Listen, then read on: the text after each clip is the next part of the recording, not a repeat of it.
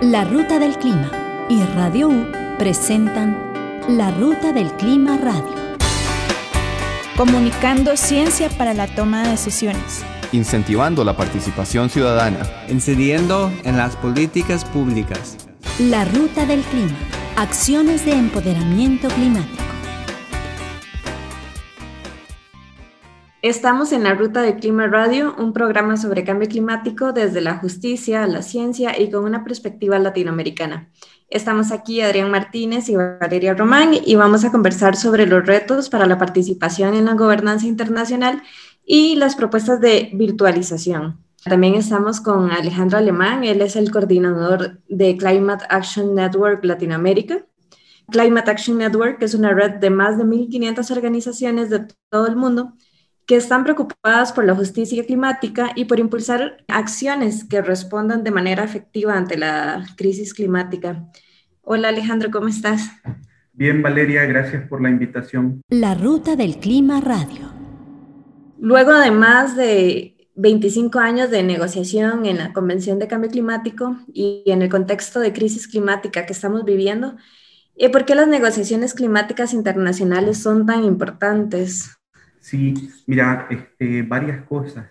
Este año recién pasado, 2020, era un año fundamental para el inicio de la implementación de la acción climática asociada a la puesta en marcha del Acuerdo de París.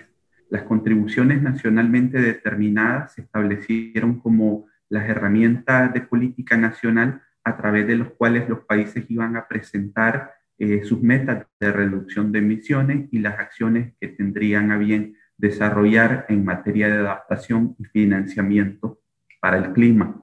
De modo que, pese a ello, se suponía que para 2020 también diversos temas que quedaron pendientes en la reglamentación para la implementación del Acuerdo de París sobre Cambio Climático debían de ser dilucidados en el marco de las negociaciones.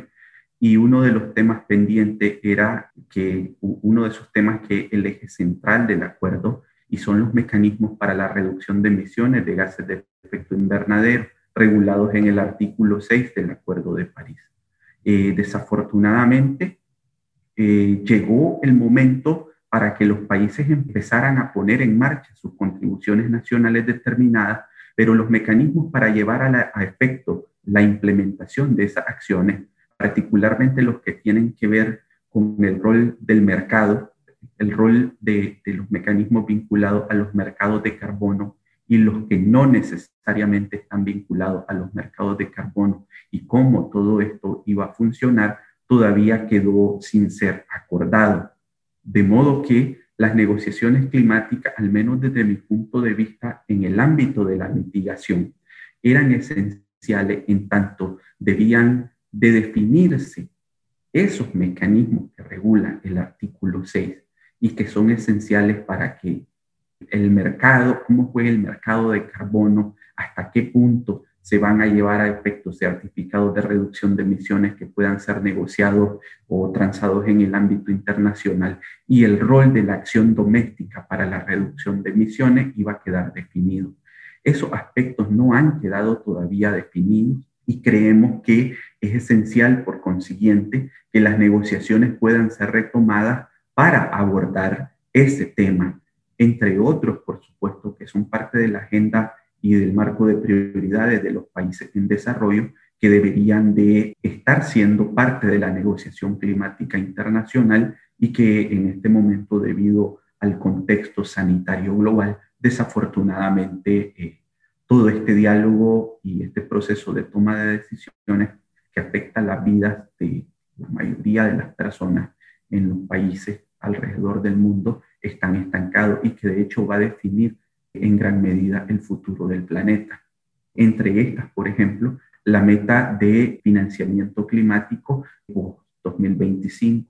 Como sabemos, hasta ahora, en 2020, se estableció una meta de movilización de alrededor de 100 mil millones de dólares anuales. Sin embargo, todos sabemos que ese monto sigue siendo insuficiente para abordar de manera adecuada los desafíos que establece el cambio climático, particularmente a los países en desarrollo, entonces parte del incremento de la ambición climática debería de ser el establecimiento de una nueva meta de movilización de financiamiento climático a partir de 2025. Esos son, considero, eh, varios de los elementos del por qué las negociaciones sobre el clima son esenciales. Otro tema, Valeria, que, que creo que es fundamental mencionar, es el establecimiento del mecanismo de Varsovia sobre pérdida y daño. Particularmente, esto es esencial para regiones como Centroamérica o pequeños estados insulares como los que tenemos aquí cerca en el Caribe. En tanto, el tema de pérdida y daños entra a la negociación internacional en un contexto en el que hablar de adaptación en muchos de nuestros países o territorios ya no es posible, en donde cada día tenemos más desplazados climáticos, incluso es un tema que entra dentro de la agenda de la nueva administración estadounidense y por consiguiente establecer un mecanismo que permita abordar los desafíos de aquellos territorios donde no es posible hablar de adaptación es necesario en el marco de las negociaciones climáticas. Estás escuchando La Ruta del Clima Radio. Por una nueva gobernanza climática. Comunicando ciencia para la toma de decisiones. Generando conciencia para las transformaciones necesarias. La Ruta del Clima. Acciones de empoderamiento climático. Alejandro, recientemente en Climate Home News se reportó que el secretario general de las Naciones Unidas, Antonio Guterres, dijo que debido al COVID es poco probable que el programa habitual de las negociaciones se realice en persona y las negociaciones preparatorias para la COP26, que es la cumbre climático que, que sigue, deberán llevarse a cabo virtualmente. Esa es como la propuesta de, del secretario general. ¿Cómo son estas negociaciones preparatorias a la cumbre climática, por ejemplo, la COP26, que es la que sigue, que está programada a realizarse en Escocia este año? ¿Y qué implica exactamente la virtualización? Mira, fíjate que de hecho no es casual que particularmente los países en desarrollo durante el año 2020 se hayan mostrado reacios a avanzar en las negociaciones sobre temas concretos, eh, particularmente los temas más álgidos de la agenda climática global, de manera virtual. Al menos desde mi punto de vista, pasar las negociaciones, si bien es cierto, ya es un desafío, lograr avances concretos en términos de acuerdos que permitan una implementación de acción climática efectiva de manera presencial ya es desafiante. Creo que eh, pasar a la virtualización para hablar de estos temas va a ser incluso más engorroso. Y al menos, Adrián, lo que yo creo es que la virtualización de las negociaciones climáticas pondría a los países en desarrollo en una fuerte desventaja. Y no solo eso, también creo que limitaría las posibilidades de participación amplia de los distintos actores de la sociedad civil y actores no estatales en general. Habría que ver y entrar en detalle en cuáles son los mecanismos que se están proponiendo para lograr, por ejemplo, la participación de nosotros como sociedad civil. ¿Qué posibilidades vamos a tener de manera virtual de llevar eventos paralelos o realizar acciones de cabildeo e incidencia directa como convencionalmente lo hacemos durante las reuniones presenciales. Tenemos otro desafío que son las, las diferencias horarias. Muchos de nuestros países, en términos generales, tenemos también problemas de conectividad a Internet y desafortunadamente una realidad que seguimos viviendo en muchas regiones del planeta. De modo que, al menos desde mi punto de vista, hay que verlo con sumo cuidado en tanto la virtualización de las negociaciones climáticas pudiera establecernos grandes desafíos, particularmente a los países que estamos en el sur global. La ruta del clima. Acciones de empoderamiento climático. Búscanos como larutadelclima.org. Entonces, en ese contexto, digamos, donde ya sabemos que la Convención Marco no tiene esa delicadeza, ¿Qué tanta seguridad o certeza sienten las ONGs latinoamericanas con esta memoria histórica presente de que vayamos a tener condiciones para una participación efectiva ante la virtualización que Guterres está planteando para la próxima COP en Escocia? Es un tema que las organizaciones de América Latina tenemos que discutir a fondo e incluso es, una, es un tema pendiente en la agenda de, en este caso, de Climate Action Network de América Latina.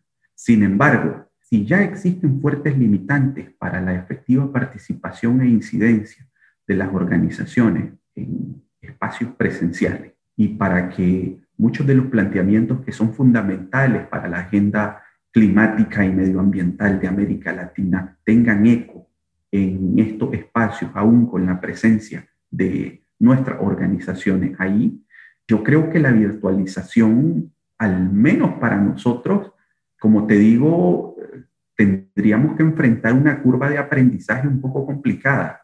Es decir, no estoy diciendo que sea imposible o que deberíamos de descartar o condenar esa posibilidad, etcétera. Creo que requiere un, un mayor conocimiento de parte nuestro en relación a cuáles van a ser los mecanismos, básicamente, que reemplazarían los mecanismos de participación a través de los cuales hemos venido participando y, y, los que conocemos hasta este momento. Al menos siento que no tenemos suficiente claridad sobre eso. Hay toda una nebulosa que más bien yo creo que la mayoría de nosotros tenemos más preguntas que respuestas alrededor de eso. Pero dada la experiencia que desafortunadamente hemos tenido en los años anteriores del cierre de espacios de participación en Naciones Unidas, lo cual no es más que el reflejo del tipo de gobiernos que tenemos en, América Latina, desafortunadamente, y esa tendencia tiende a, radicalizarse.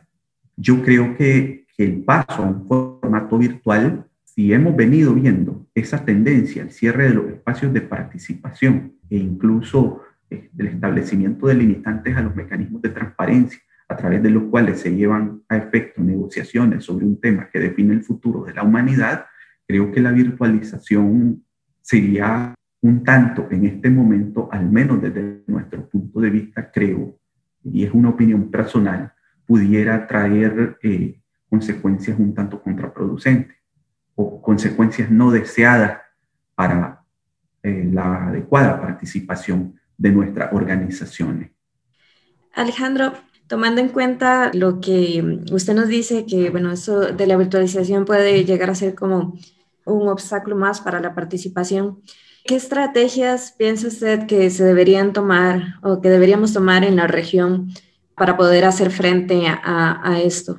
Yo creo que un tema, y de hecho el tema de la virtualización y los desafíos que ello implica, eh, no solo afectan a la sociedad civil, también afectan a los gobiernos. Yo creo que es un tema que debería de ser compartido con las autoridades nacionales de nuestros países porque tenemos desafíos en términos de conectividad y de la estabilidad de, nuestras conexiones al Internet, etcétera. Por supuesto, depende de en qué países estemos o en qué áreas geográficas.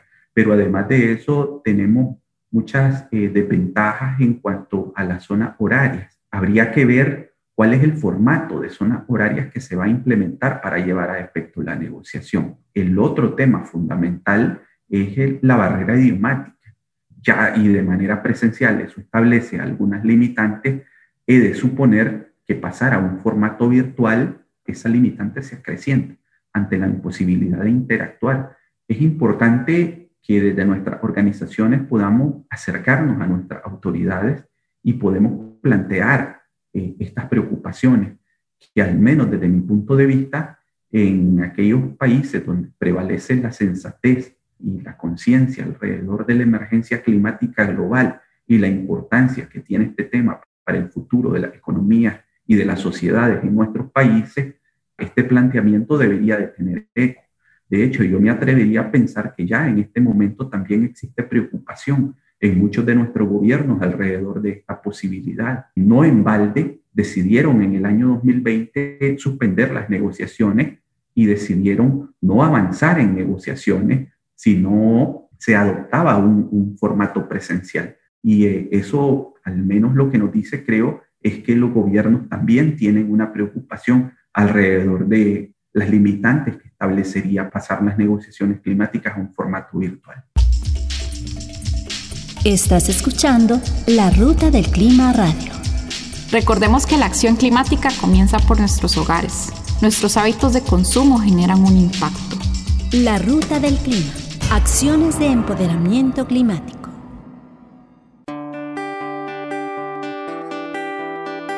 La ruta del clima. Acciones de empoderamiento climático. Búscanos como larutadelclima.org. ¿Qué es un NDC? Contribución determinada a nivel nacional. NDC por sus siglas en inglés. Son los compromisos voluntarios que cada país asume para poder alcanzar los objetivos de mitigación y adaptación al cambio climático que se establecieron en el Acuerdo de París. Cada país tiene la responsabilidad de actualizar sus metas cada cinco años. ¿Sabes qué compromisos asumió tu país ante el cambio climático? La Ruta del Clima Radio.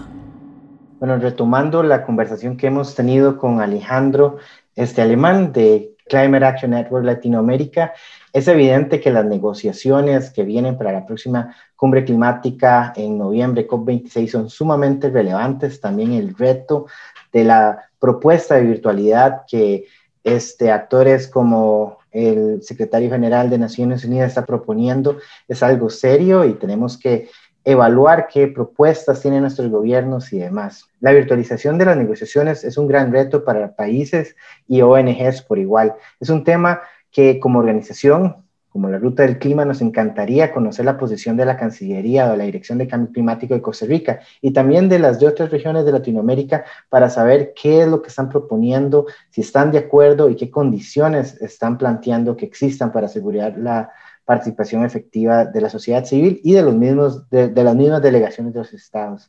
Alejandro, ¿qué impacto tiene la virtualización para la legitimidad de las negociaciones? Siento que esta virtualidad también es un reto para la incidencia política de las de las mismas delegaciones de los países, porque tenemos delegaciones muy pequeñas y con muy pocos recursos, pero también en general para toda la sociedad civil del sur global. Si bien en este momento que o hasta ahora, que en los últimos años ha prevalecido un formato de negociación presencial, pese a las limitantes que se han establecido para la participación de los distintos actores, principalmente las limitantes a la participación de la sociedad civil, la mayor parte de la población, es decir, los que no trabajan en el tema, quizás nosotros sentimos la negociación climática como algo familiar y hablamos de NDC, hablamos de long term strategies, hablamos de, eh, de hecho, tenemos toda esta jerga que cuando la llevamos a la realidad, la mayor parte de los temas, cuando pretendemos decodificarlos y trasladarlos a la realidad de las comunidades y los territorios, sentimos que nuestros mismos colegas están distantes de este proceso, a pesar de los esfuerzos que hacemos por decodificar y transformar esto en un lenguaje en el que todos podamos dialogar. La virtualización al menos desde mi punto de vista, implica el riesgo de alejar estos temas todavía más de la realidad de esas comunidades. Igual, como te digo, creo que va a ser sumamente importante conocer de manera más concreta cómo van a abordarse esos desafíos que estamos planteando y cómo, cómo van a mitigarse esos riesgos que, estamos planteando alrededor de, de los mayores desafíos que nos vendrían en términos de incidencia y efectiva participación.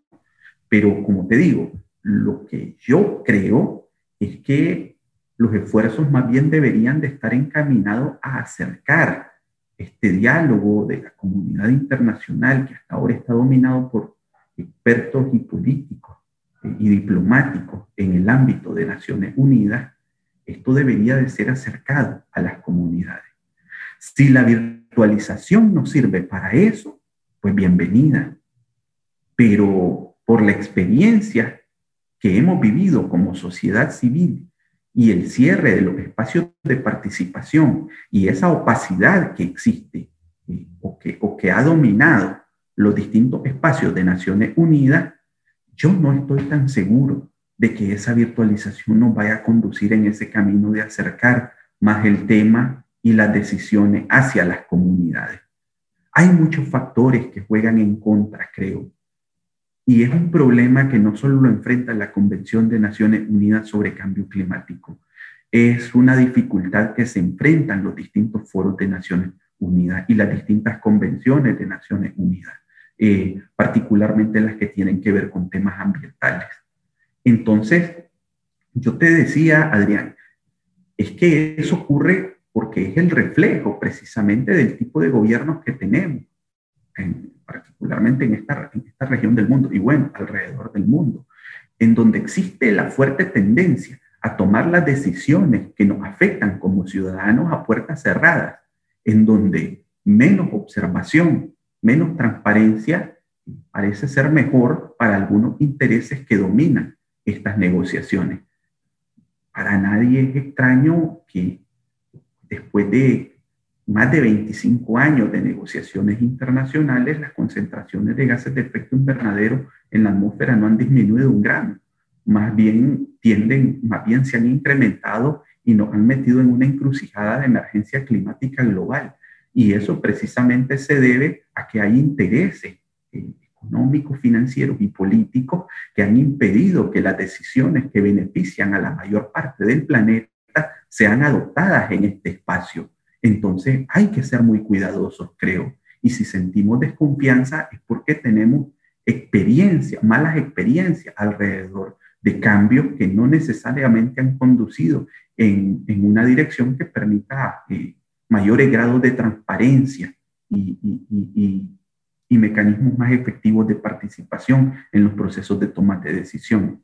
Alejandro, eh, tomando en cuenta que los procesos de, de, actualización de los NDCs de muchos países se han virtualizado y bueno, y esto por más que fuera urgente tuvo algunas implicaciones negativas, ¿Qué efecto crees que tiene la relativización del derecho de participar en las decisiones climáticas cuando, cuando la Convención de Cambio Climático reiteradamente eh, parece tomar decisiones en donde la participación efectiva eh, no se está abordando como una prioridad y, bueno, mucho menos como un derecho humano? Mira, este, yo creo que este, el hecho de que la actualización de la NDC y la entrada en vigencia del Acuerdo de París haya coincidido con una situación de pandemia global, eh, tiene dos efectos distintos. Fíjate, al menos eso es lo que logro identificar en este momento. Primero, si bien es cierto, limitó la posibilidad de, de que pudiéramos participar de manera efectiva en los procesos de actualización de la NDC, y creo que eso va a tener consecuencias fuertes eh, particularmente en términos de armonización de políticas, de lo que establecen la NDC y lo que se han comprometido los países con el rumbo que tienen los presupuestos públicos y los planes y programas en otro ámbito de, del sector público, eh, particularmente eh, en la mayoría de los casos no es extraño que no encontremos coherencia, por ejemplo, entre la NDC y los planes de expansión energética.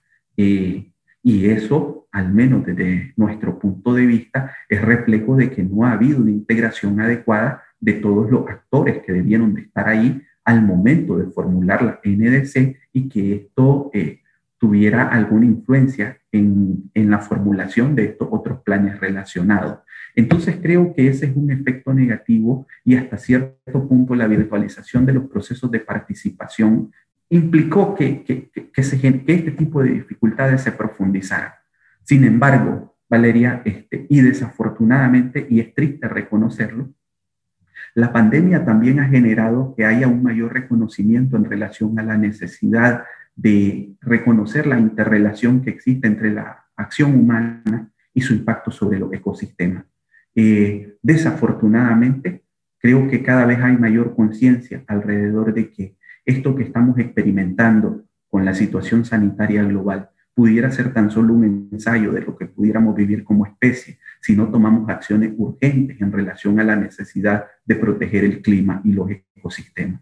Eh, porque de hecho la OMS lo ha reconocido, eh, hay un fuerte vínculo entre el proceso de deterioro de los ecosistemas y la posibilidad de que situaciones como estas puedan repetirse en tanto los humanos hemos pasado posiblemente siglos eh, desconectados de distintas especies que tienen su hábitat y su vida en esos ecosistemas que estamos destruyendo, esas especies están saliendo, están trayendo microorganismos a los cuales como humanos no estamos adaptados y por consiguiente la destrucción de estos hábitats puede traer consigo consecuencias en la salud eh, de nuestra especie que todavía eh, están por descubrirse. Como te digo, eh, la situación sanitaria que vivimos en este momento es tan solo una alerta de lo que pudiera ocurrir si el deterioro ambiental y ecosistémico continúa al ritmo que estamos viviendo.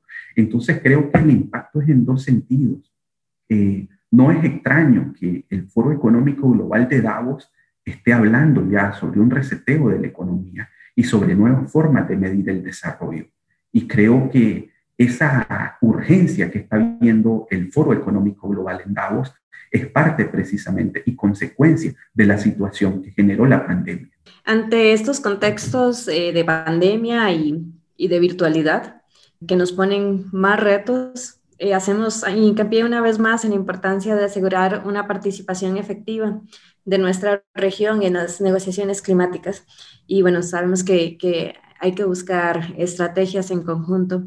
Eh, Alejandro, te agradecemos mucho por acompañarnos hoy y por compartir tu experiencia con nosotras y nosotros. También agradecemos a Paolo en los controles y a todos y todas ustedes por habernos acompañado esta semana. Les esperamos el próximo lunes a las 8 a.m. en 101.9 Radio U. Y, bueno, también les recordamos seguir a la Ruta de Clima y a Radio U en Facebook, Twitter, Instagram y en sus plataformas favoritas de podcast. Hasta luego. Hasta luego, muchas gracias. Esto fue La Ruta del Clima Radio. Apertura hacia la información climática. Generando conciencia para las transformaciones necesarias. Promoviendo el desarrollo sostenible. Te esperamos todos los lunes a las 8 de la mañana por Radio U 101.9.